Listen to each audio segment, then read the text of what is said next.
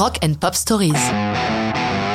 U2, The Wanderer, 1993. Une incongruité dans la carrière des U2.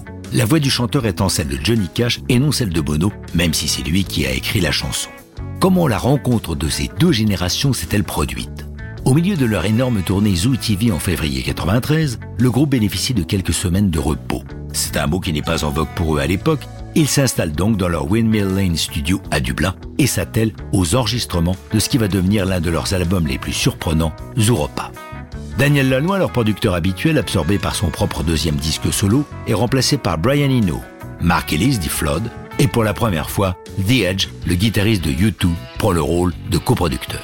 C'est durant ces séances qu'ils apprennent la venue prochaine à Dublin pour un concert du maître Johnny Cash. À l'instigation de Bono, ils entreprennent d'écrire une chanson pour la légende vivante. L'inspiration de The Wanderer, la Bible le livre de l'Ecclésiaste pour être précis, inclut dans l'Ancien Testament partie de la Bible commune aux Juifs et aux chrétiens. Dans cette partie de la Bible, l'auteur s'attache à comprendre le sens de la vie autour de réflexions issues de ses voyages dans un monde post-apocalyptique.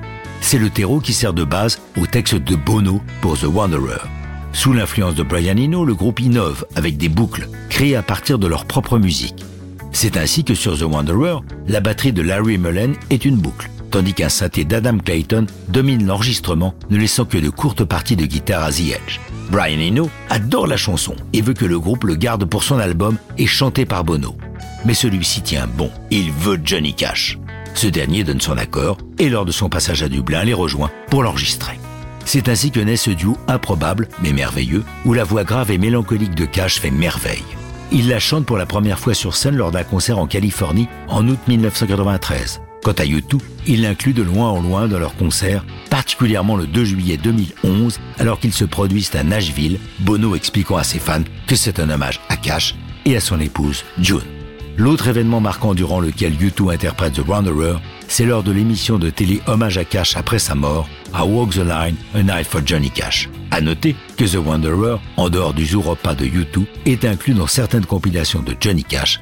Mais ça, c'est une autre histoire de rock'n'roll.